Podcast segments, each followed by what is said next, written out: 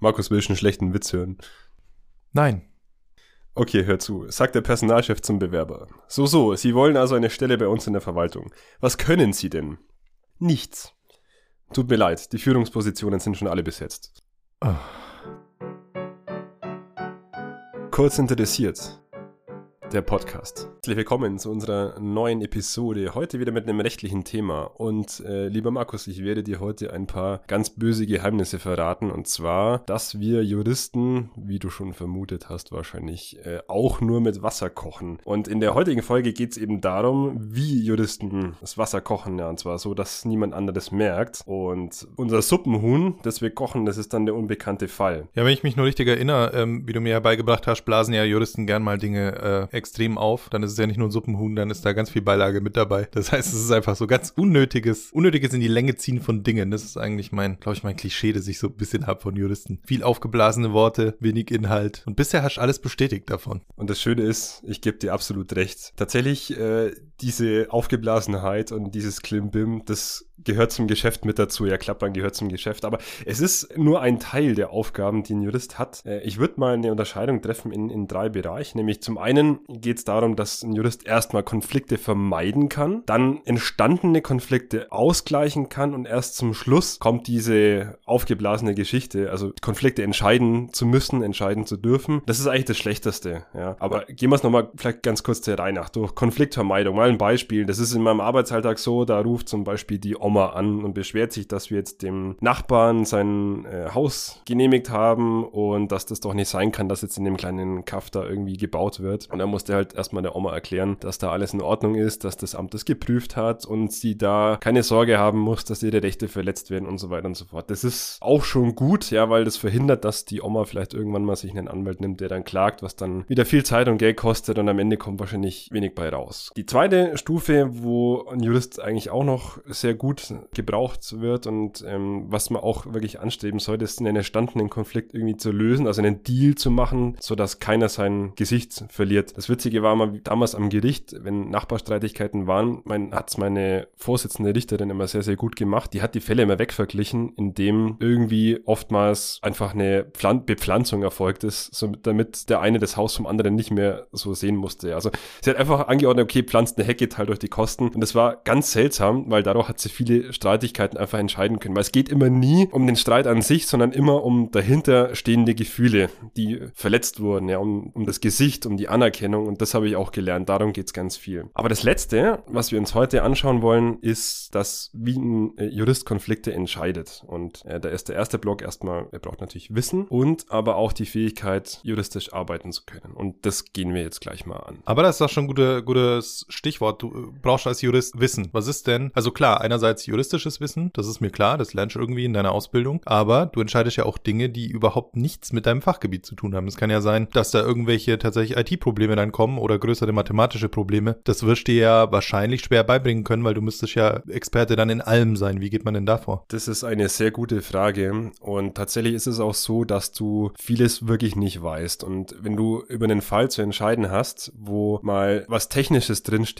oder was, was Chemisches oder irgendwas, was mit deinem Fachgebiet nichts zu tun hat, dann bist du gezwungen, dir irgendwie fachlichen Rat von anderer Seite einzuholen. Also Stellungnahmen von Fachbehörden. Und ohne die geht's dann auch gar nicht. Und die müssen dir dann, also vor Gericht, erzählen und ausdeutschen, was das jetzt eigentlich bedeutet, diese Stellungnahme. Und dann geht's eigentlich nur darum, ob die Stellungnahme plausibel li sich liest und ähm, irgendwie mit den Denkgesetzen im Einklang steht. Also da kann man sich dann über Expertise behelfen, tatsächlich. Anders kannst du das auch gar nicht machen. Wie ist denn das Wissen, was du jetzt nicht direkt quasi durch, durch irgendeinen Antrag oder so schon bekommst, also wo du, wo du schon weißt, auf was du raus musst. Es kann ja sein, du willst irgendwas entscheiden und dir fällt im Hinterkopf ein, möglicherweise müsste man da darauf achten, dass irgendeine Bodenbeschaffenheit so und so ist. Steht aber in keinem Antrag drin und steht auch in niemandem drin, der dir jetzt irgendwie gesagt hat, er will da was nicht. Also es gibt niemanden, der dich darauf hingewiesen hat. Ist es dann für dich nicht existent? Oder ist es dann so ein implizites Wissen, das du hast und das du dann trotzdem mit einbringen musst oder, oder willst? Oder? Das ist auch eine sehr sehr gute Frage. Ähm, da würde ich sagen, da entscheidet dann die Erfahrung, ob du einen bestimmten Aspekt äh, noch einbringen musst ins Spiel. Und das ist oftmals dann ein Gefühl und das kriegst du im Laufe der Zeit. Da tut sich ein Anfänger schwer. Deswegen war ich damals auch sehr froh, dass ich beim Gericht in so ein Kammersystem eingebunden war, wo du halt mit mehreren Richtern zusammen über den Fall entscheidest, weil die sehen halt Sachen, die du als Anfänger noch nicht siehst. Und das ist die Kunst, das dann zu lernen und zu üben. Und tatsächlich, dieses implizite Wissen ist eigentlich so die ganz große Kunst. Da gebe ich dir recht. Dann die letzte Frage zu dem Thema vielleicht noch. Wer sind denn diese Fachexperten, die da angerufen werden? Also sind es Leute, die bei euch in, in der Kammer dann irgendwie mitarbeiten? Ich vermute jetzt einfach mal nicht, weil sonst hättest du ja für jedes Fachgebiet irgendwie einen, den du vorhalten musst. Oder ist es, sind es irgendwelche Wissenschaftler, auf die man Zugriff hat? Ist es eine feste Datenbank oder, oder wie wird man das Experte, der angehört wird vom Gericht? Also da würde ich erstmal zwei Sachen unterscheiden. Ähm, der Gesetzgeber geht davon aus, dass du als Richter, sage ich jetzt mal, und auch als, als Jurist, auch beim Staat, erstmal selber in der Lage sein musst, rauszufinden, auf was es jetzt in dem Fall überhaupt ankommt. Ja, dafür stehen dir die Datenbanken zur Verfügung und die Lehrbücher und die Kommentare. Es gibt aber auch Sachen, die kannst du nicht wissen. Also zum Beispiel, wie man bestimmte Gutachten liest. Und da ist es dann so, dass man die Parteien oder die Beteiligten anfordert, Fachstellungnahmen von Fachbehörden vorzulegen. Also ein großes Beispiel, was wir immer wieder haben, ist, dass wir von Ingenieuren Gutachten bekommen. Also die arbeiten auch an den Ämtern und die stellen fest, ob eine, ein, ein Bauantrag lärmtechnisch genehmigungsfähig ist. Also die prüfen ähm, Gutachten auf Plausibilität und die werden dann auch vor Gericht vorgeladen und dürfen dann vor Gericht erzählen, was das jetzt technisch bedeutet und der Richter muss ja dann rechtlich seine Schlüsse draus ziehen. Aber nochmal kurz zurück zum eigentlichen Kern. Also das Wissen ist ein wichtiger Teil der Arbeit, aber es macht natürlich bei weitem nicht alles aus. Also nur ich reise nur mal ganz kurz an, wenn du ein Rechtsgebiet lernen willst, dann musst du halt erstmal dir Überblick verschaffen und wie ist das aufgebaut. Also das Familienrecht zum Beispiel hat einen ganz zynischen Aufbau. Erstmal in äh, quasi Verlobung, dann die Eheschließungsvorschriften und es endet halt mit den Scheidungsvorschriften. Und erstmal arbeitest du das ganze Wissen und baust dir Grundwissen auf und dann übst es anhand von, von Fällen ein. Aber darauf möchte ich heute gar nicht mehr so sehr drauf eingehen, weil in der Realität ist es so, dass du immer den unbekannten Fall bekommst. Das ist ein Fall, den du noch nie auf dem Tisch hattest. Das ist mal ein Beispiel in, aus meiner Arbeit. Ich hatte mal einen Fall, da kam ein Mitarbeiter zu mir ins Büro, hat gemeint, wir haben ein Problem.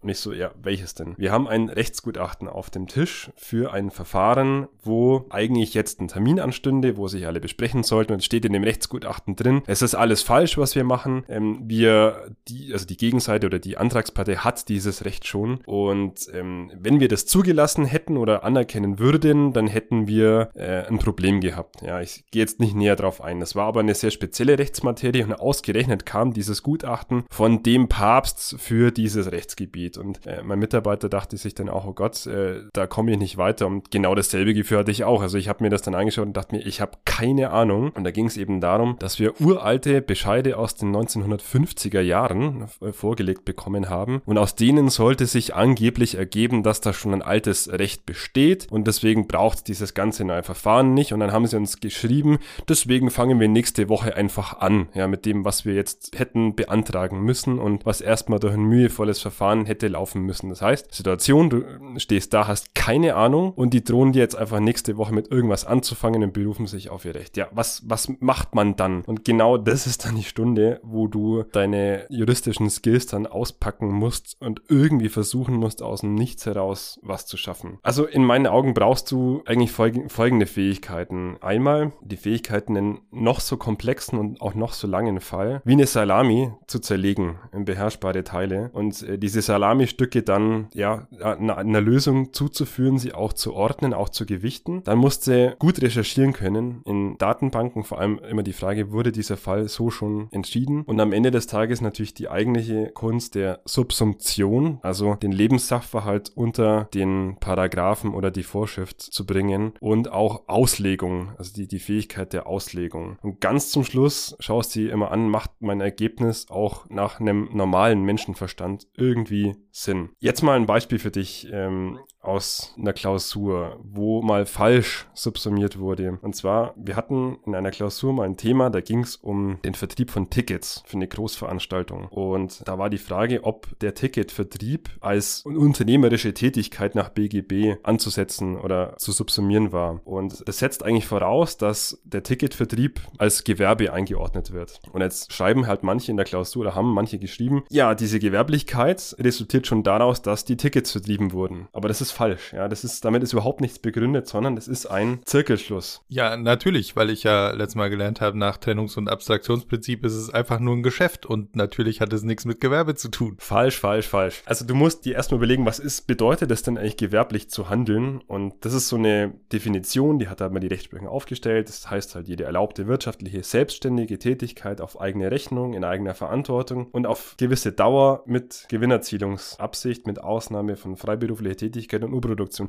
Wenn du jetzt einfach nur schreibst, das ist so Punkt, dann fällst du durch die Klausur, weil du hast das nicht begründet, du hast einfach nur vom Ergebnis auf das oder vom, vom Wunsch auf das Ergebnis geschlossen und das geht nicht. Ja, aber es gibt ja viele solche Dinge, die Trivialitäten sind, die muss ich ja nicht immer begründen von neuem, oder? Also wenn ich jetzt sage, ist es ein Geschäft, das da zustande kam, muss ich dann jedes Mal in so ein Urteil neu reinschreiben, naja, ich überprüfe erstmal, ist derjenige 18. Es gibt doch Trivialitäten, die ich weglassen kann, oder nicht? Richtig, also ein Anfänger würde jetzt den Fehler machen, dass er alles von Anfang an nochmal subsumiert. Er fragt, ist die Person geschäftsfähig? Wenn er 20 ist, ist das überhaupt kein Problem. Oder liegt hier irgendwie ein Mangel vor? Nein, also die Kunst ist es, genau den Punkt zu finden, der problematisch ist. Und bei dem muss man halt dann mehr schreiben. Aber also du musst das Triviale rausfiltern vom eigentlich Entscheidungserheblichen. Okay, und es ist nicht trivial, dass jemand, der Tickets verkauft, ein Gewerbe betreibt. Naja, es kommt halt darauf an, weil so viel davon abhängt, wenn das eine gewerbliche Tätigkeit ist, ähm, wird er halt rechtlich anders behandelt als, als nicht. Ich gebe dir mal ein Gegenbeispiel, das kannst du bestimmt ganz gut nachvollziehen. Mal angenommen, ich schlag dir mit der Faust grundlos ins Gesicht, sodass du aus der Nase blutest, dann würde man wie folgt subsumieren. Paragraph 826 BGB lautet, wer in einer gegen die guten Sitten verstoßenden Weise einem anderen vorsätzlichen Schaden zufügt, ist dem anderen zum Ersatz des Schadens verpflichtet. Jetzt subsumieren wir mal Untersatz. Nasenbluten ist ein Schaden. Ich habe dein Nasenbluten vorsätzlich herbeigeführt und grundlose Schläge verstoßen gegen die guten Sitten. Wobei, manchmal ist das auch in Ordnung, so wie du mich provoziert.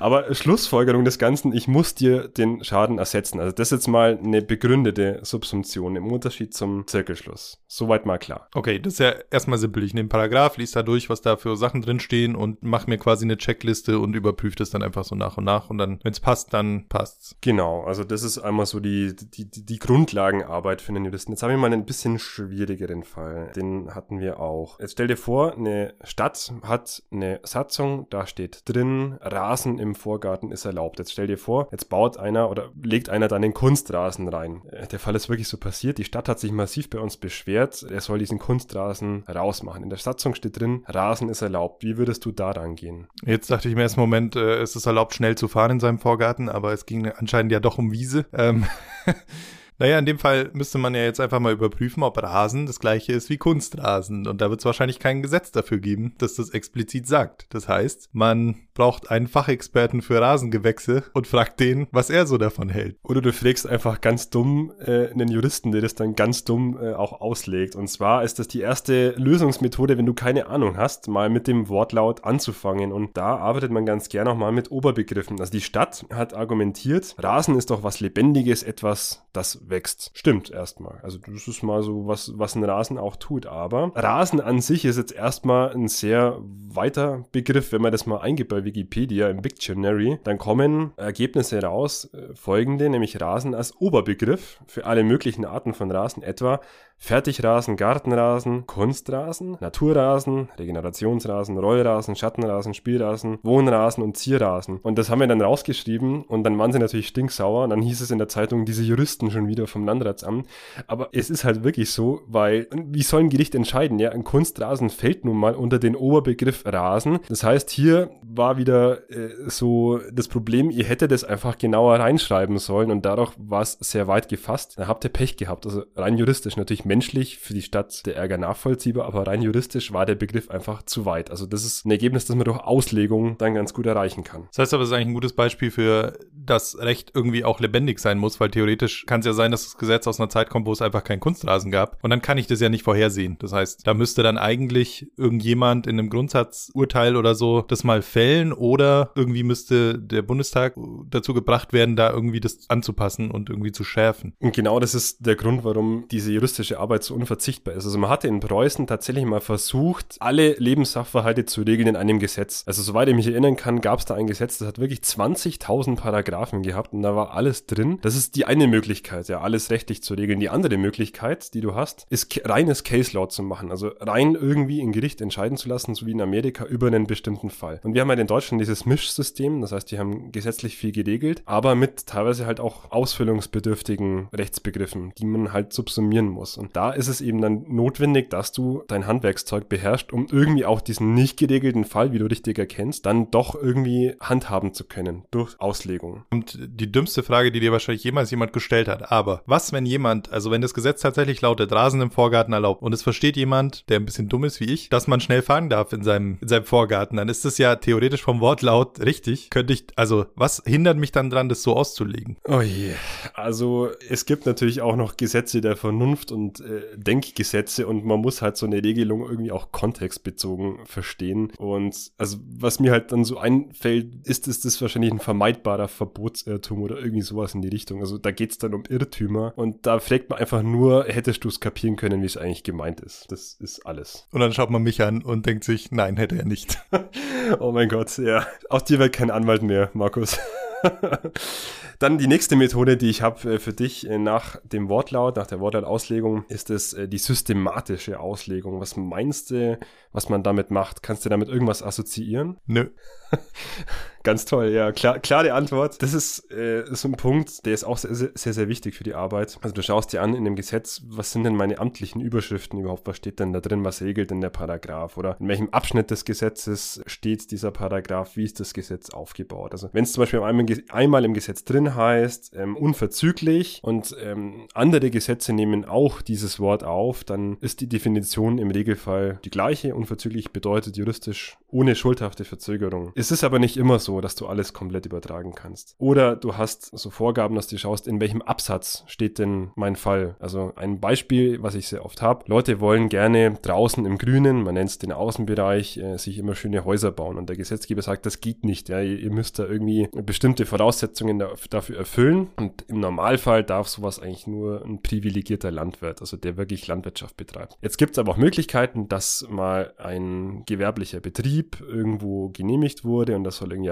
werden, aber es ist halt eine sehr, sehr große Ausnahme. Und dann musst du immer wissen, Ausnahmen sind eng auszulegen, ja, weil sonst mache ich den Ausnahmefall zum Regelfall. Und als letztes auch wichtig zu wissen, wie sind denn Querverbindungen zwischen einzelnen Vorschriften. Also ja, wenn, wenn ein Gesetz aufs andere verweist, dann musst du halt wissen, okay, äh, den Fall habe ich hier nicht geregelt, aber im anderen Gesetz steht es drin, also wie, wie ich zum Beispiel zustelle, ja, per Brief oder per Post. Das sind solche Sachen. Ist das halbwegs begreiflich? Ja, denk, bisher glaube ich schon. Und was du halt jetzt, damit, also damit kann man arbeiten. Damit, also über Wortlaut und System kann man arbeiten. Ähm, was dann ein bisschen schwierig ist, was man dann wirklich nicht weiß, ist, was hat sich denn der Gesetzgeber gedacht, als er diese bestimmte Vorschrift erfunden hat oder ins Gesetz reingeschrieben hat. Und da sind die Juristen immer gut darin, dass sie versuchen, diesen Willen des Gesetzgebers zu erforschen. Und eigentlich ist ein Gesetz nichts anderes als in ähm, Paragraphen gegossene Politik. Das heißt, man schaut sich an, was war denn der Wille dahinter? Und da muss man manchmal mal diese ganz urlangweiligen Gesetzesbegründungen mal auspacken und mal durchlesen, was denn damit gemeint war. das hilft denen auch in Zweifelsfällen zu entscheiden, ah, okay, das war eigentlich so die Absicht des Gesetzgebers. Also das nimmt man noch so als Abrundungsargument. Okay, aber diese Gesetzbegründung kann ja total veraltet sein. Also die, die Begründung, die ich jetzt irgendwie 1950 bei irgendeiner Gesetzgebung hatte, die kann ja heute überhaupt keinen Sinn mehr machen, gerade äh, weil es einfach andere technische Möglichkeiten gibt oder bestimmte Dinge gibt es halt vielleicht einfach gar nicht mehr. Ähm, wie man denn damit um? Ja, dann wird diese alte Vorstellung, die der Gesetzgeber hatte, in, halt ziemlich nutzlos werden. Aber das ist auch so ein Thema, da kann man sich sehr drüber streiten. Ja, wie stark gebe ich dem Willen des Gesetzgebers hier noch Geltung in meiner Vorschrift? Deswegen würde ich das eher immer so als Abrundungsargument nutzen und am Ende halt eine Gesamtabwägung machen und dann haben wir halt anschauen, okay, was sagt der Wortlaut, was sagt das System, was sagt der Gesetzgeber und was ist jetzt am ehesten die vertretbare Lösung, auch wenn das damals gar nicht auf dem Schirm hatte. Und das kommt häufig vor. Und dann haben wir noch als letztes den Sinn und Zweck von Vorschriften. Das heißt, du kannst auch nicht mehr hergehen und blind irgendwas runtersubsumieren, sondern du musst dir auch überlegen, für was ist denn das Gesetz eigentlich erstmal da? Ist mein Ergebnis, das ich jetzt subsumiere, ist das sachgerecht? Ist das praktikabel? Ja, schafft es Ordnung und vor allem hält es auch das Gebot der Gleichbehandlung ein. Also immer Gleiches gleich zu behandeln. Und irgendwo auch ähm, macht, es, macht es Sinn, ist es gerecht am Ende des Tages. Das ist so die, äh, die Auslegung nach Sinn und Zweck. So, und als letztes darf noch nicht fehlen die Möglichkeit der Analogieauslegung, mit der man auch sehr viel zaubern kann. Was kannst du denn unter Analogie vorstellen? Ich würde sagen, ähm, es gibt wahrscheinlich Sachverhalte, die sehr ähnlich zu anderen Sachverhalten sind und analog würde man dann halt genauso entscheiden. Das ist genau der Punkt. Und äh, es gibt Sachen, die sind tatsächlich gesetzlich geregelt. Also zum Beispiel heißt einmal im Gesetz, Tiere sind keine Sachen. Da heißt es aber an anderer Stelle, sie werden aber wie Sachen behandelt. Ja, weil sonst müsste ich alles auf Tiere analog quasi immer fortschreiben mit einem eigenen Gesetz. Und ich kann mich erinnern an eine Vorlesung, da gab es mal irgendeine obskure Verordnung. Da stand wohl drin, dass äh, Schokonikoläuse äh, wie Osterhasen äh, im Sinne der Verordnung zu behandeln sind. Ja, damit man sich das gespart hat, nochmal den gleichen Tatbestand nochmal regeln zu müssen. Genau, also Analogie bedeutet Anwendung einer Rechtsnorm mit anderen Tatbestandsvoraussetzungen auf einen ähnlichen ungeregelten Tatbestand. Und damit kann man natürlich dann auch noch viel, viel mehr erfassen. Das heißt, ähm, man sucht halt einen allgemeinen Gedanken, der dem Ganzen zugrunde liegt und äh, den ich auf den nicht geregelten Fall übertragen kann. Und da ist Voraussetzung, dass diese Lücke nicht beabsichtigt war, eben eine vergleichbare Lage besteht und auch kein Analogieverbot vorliegt. Also ein ganz großer Klassiker, wenn ich jetzt äh, Paparazzi-mäßig Bilder von dir machen würde, steht so ausdrücklich jetzt nicht im BGB drin, aber es gibt einen Paragraph, der besagt, ähm, dass ich alle Eigentumsangriffe abwehren kann. Eigentum ist ein absolutes Recht und dann sagt man, wir wenden die Vorschrift analog an auf das Recht am eigenen Bild, also auf, auf Basis deines Persönlichkeitsrechts. Und dann kann man diesen Paragraph eben auch ranziehen, obwohl eigentlich was ganz anderes drin steht und das auf den Paparazzi-Fall mit anwenden und dann verhindern, dass du äh, von mir verfolgt wirst. Tatsächlich ist es gar nicht so unähnlich zu einem Konzept, das wir in der Softwareentwicklung auch haben. Ähm, nennt sich Objektorientierung. Das heißt, ich habe irgendwie ein, ein Objekt und das hat irgendwelche Eigenschaften und irgendwelche Fähigkeiten. Und dann kann ich andere Objekte definieren, die davon ableiten und quasi einfach die Fähigkeiten und die Eigenschaften erben quasi. Das heißt, ich muss nicht alles nochmal neu für dieses Objekt machen, sondern das hat einfach dann das Gleiche. Ein Beispiel wäre, ich hätte irgendwie so ein Objekt oder eine, eine Klasse Mensch und dann würde ich davon ableiten Mann, Frau und divers. Und die haben natürlich alle die gleichen Eigenschaften, die ein Mensch Mensch auch hat. Das heißt, das ist gar nicht so unähnlich zu dem Konzept. Man lässt eine, eine größere Sache oder man definiert eine größere Sache und sagt dann bei Spezialisierung davon einfach, naja, das ist, das ist das auch, das fällt da auch drunter und so spare ich mir einfach ganz viel, ganz viele Dinge doppelt zu machen. Genau, das ist so ein ökonomischer Effekt, den du hast ähm, und das ist auch sehr praktisch, weil du dann eben viele Sachverhalte auch mal eigentlich gelöst bekommst, die so gar nicht im Gesetz ausdrücklich drinstehen. Jetzt habe ich ja noch ein Gegenbeispiel. Äh, stell dir vor, wir haben den Fall, die Frage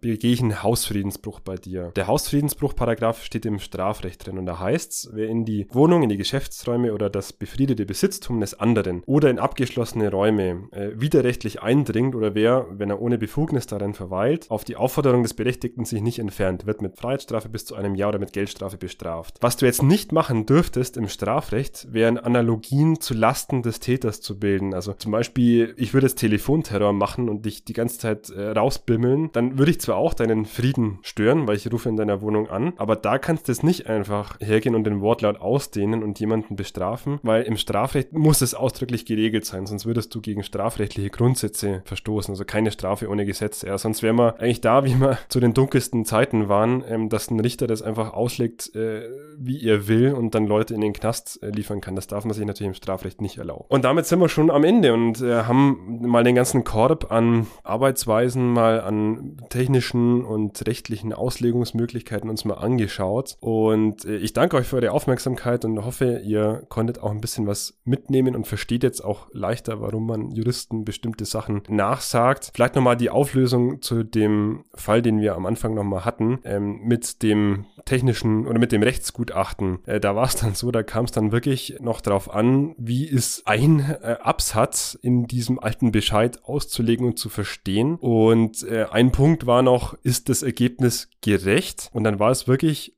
Wortlautauslegung, bisschen Sinn- und Zweckauslegung und das war eigentlich schon alles. Das heißt, man konnte diesen einen Fall gar nicht mit Wissen lösen und am Ende hat sich dann auch herausgestellt, ja, das, das passt so oder hat auch so gepasst. Und das ist dann so ein Moment, wo man sehr froh ist, weil es sich eigentlich sehr schlecht anfühlt, furchtbar schlecht sogar, ohne Wissen so einen schwierigen Fall anzugehen, ihn aber dann irgendwie doch mit diesen Methoden, die wir jetzt besprochen haben, doch einer Lösung zuzuführen. Und ähm, das ist dann so der Idealfall am Ende. Dann, lieber Markus, überlasse ich dir das Outro. Ja, vielen Dank äh, für die Ausführungen. Ich äh, weiß auf jeden Fall jetzt so grob, wie Subsumieren funktioniert. Wir werden jetzt auch gleich noch einen Kaffee subsumieren.